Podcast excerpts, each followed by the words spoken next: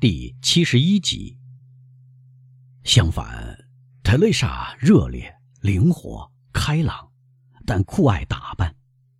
圣菲利切伯爵的管家给路易吉的两个皮亚斯特，他卖给罗马玩具商的所有雕刻小玩意儿的收入，都变成珍珠耳环、玻璃项链、金钗。因此，倚仗他的朋友这样不在乎金钱，特蕾莎成了罗马附近最漂亮、打扮最入时的村姑。两个孩子继续长大，天天在一起度过，毫无冲突的任凭各自的原始天性发展。因此，在他们的交谈、愿望和梦想中，瓦姆帕总是想象自己将要成为舰长、将军。或一省总督，而特蕾莎则想象自己要变得富有，身穿最漂亮的长裙，穿着制服的仆从跟随在后。他们整天用这种异想天开的、光闪闪的图案编织他们的未来，然后分手，各自把羊群领回羊圈，从他们梦想的高高在上，又跌回他们现实地位的卑微之中。有一天。年轻的牧童告诉伯爵管家，他看到一只狼从萨比娜山上下来，在他的羊群周围徘徊。管家给了他一支枪，这正是瓦姆帕渴望的东西。这支枪碰巧是一款优良的布利西亚造，像英国马枪一样性能很好。只不过有一天，伯爵痛打一只受伤的狐狸，击碎了枪托，这支枪就废置不用了。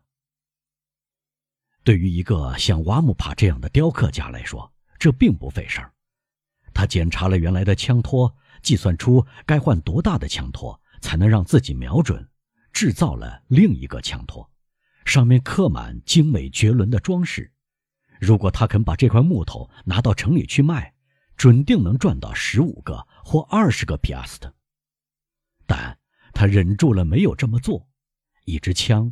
是这个年轻人梦寐以求的东西，在所有以独立代替自由的国家里，凡是好勇斗狠、体格强健的人感到的第一需要，就是拥有一支枪，既能攻又能守，有了枪便可以横行无忌，往往使他变得可怕。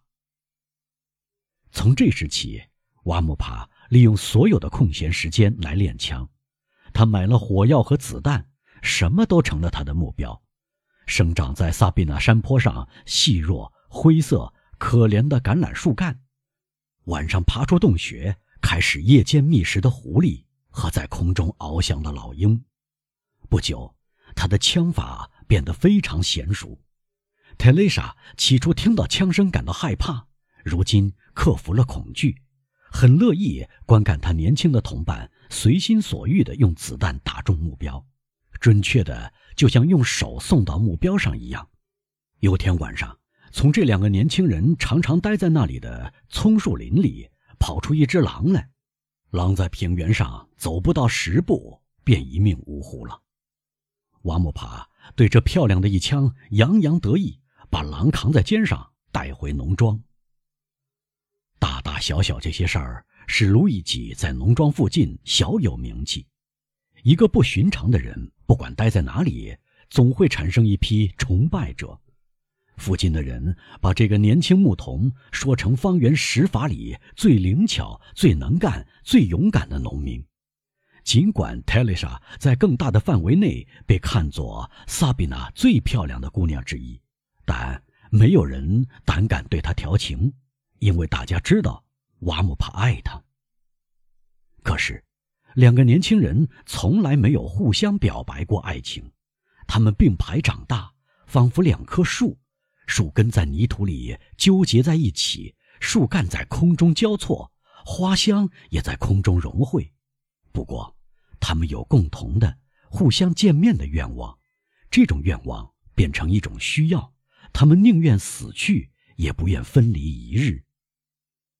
泰蕾莎十六岁，而瓦姆帕。十七岁，那时大家议论纷纷，谈到在莱皮尼山一带纠结的一伙强盗。罗马附近认真说起来，并没有检出强盗，强盗有时会缺乏首领，但只要出现一个首领，他是不会缺少喽啰的。有名的库库梅托曾在那不勒斯进行一场真正的战争，他在阿布鲁佐山区受到围剿，被逐出那不勒斯王国。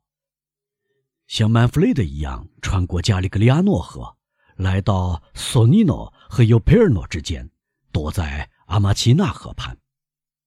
他一心想重振旗鼓，步德切扎里和加斯帕拉诺的后尘。他希望不久就超过这两个强盗。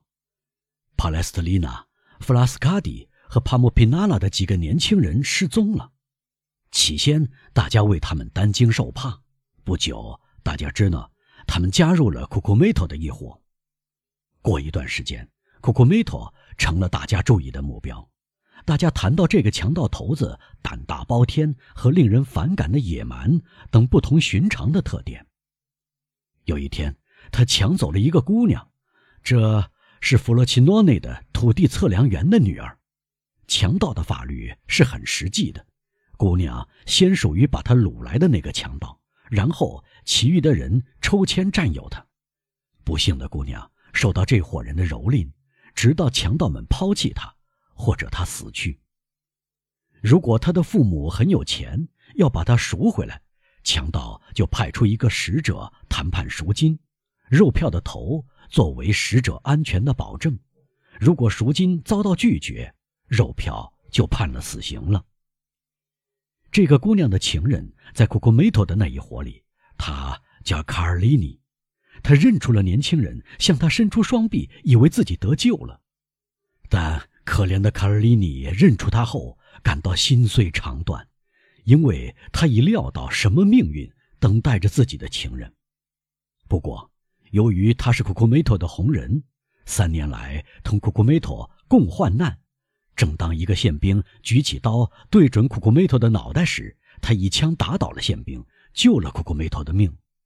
卡尔利尼希望库库梅托对他有恻隐之心，于是他把强盗头子拉到一边，而那个姑娘靠在林中空地一棵大松树的树干上坐着，用罗马农妇的别致头巾当做面目遮住自己的脸，不让强盗们淫荡的目光看见。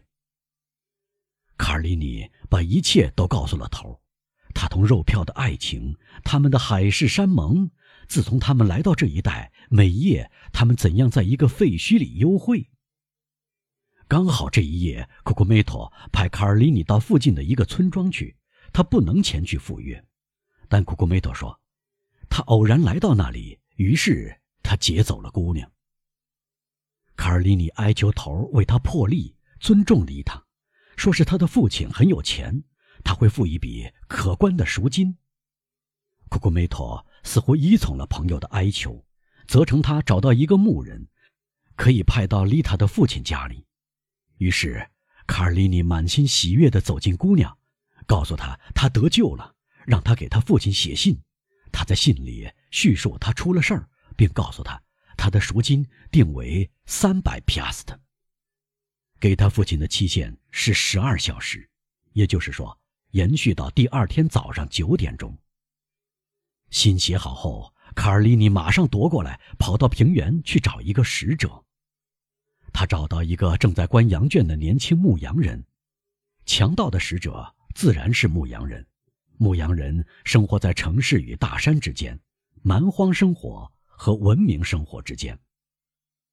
年轻牧羊人马上就走。答应在一小时之内赶到弗洛西诺内。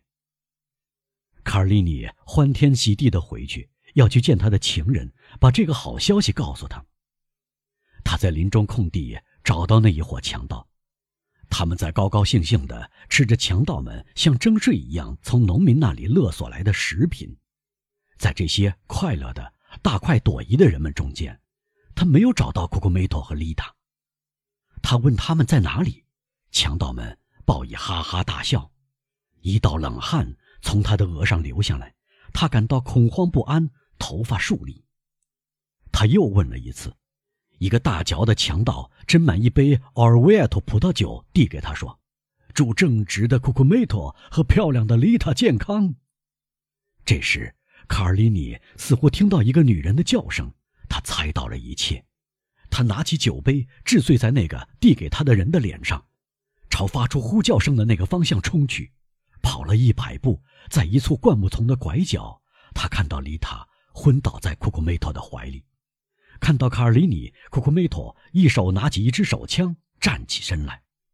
两个强盗面面相觑了一会儿，一个嘴唇上挂着淫荡的笑容，另一个脸上死一般惨白。简直可以说，这两个人中间就要发生一场惨剧。但卡尔利尼的面容逐渐松弛下来，他的手已经按在腰带的一支手枪上，这时也垂落在身旁。丽塔躺在他们两人之间，月光照亮了这个场面。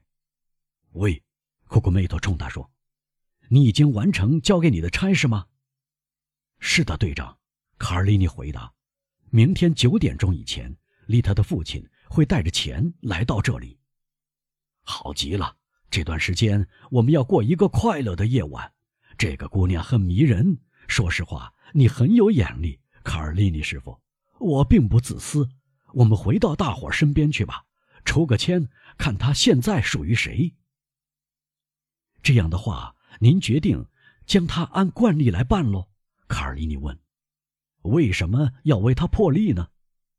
我原以为，在我哀求下，你比别人更有权利吗？不错，放心好了，库库梅托笑着说：“迟早会轮到你。”卡尔里尼的牙齿都要咬碎了。喂，库库梅托朝那伙大嚼的强盗迈了一步：“你来吗？”我跟着就来。库库梅托走开了。目光没有离开卡尔里尼，因为他无疑担心卡尔里尼从背后开枪打他，但卡尔里尼身上却丝毫没有流露出一点敌意。他交叉着双臂站在一只昏迷不醒的丽塔身旁，一时之间，库库梅托想到年轻人会抱起他逃走，但现在他已无所谓，他已经随心所欲地占有了丽塔。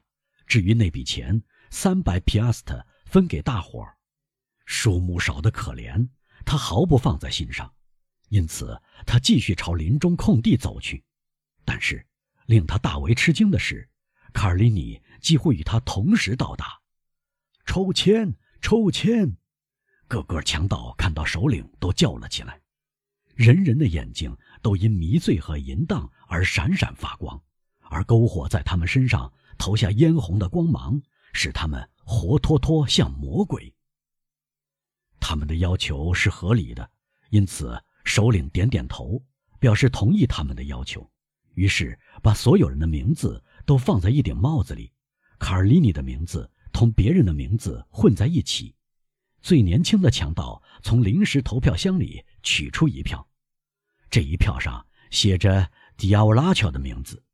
他就是刚才向卡尔里尼提议祝头儿健康的那个人，而卡尔里尼用酒杯砸了他的脸作为回敬，一道很宽的伤口从太阳穴一直裂开到嘴边，鲜血直涌出来。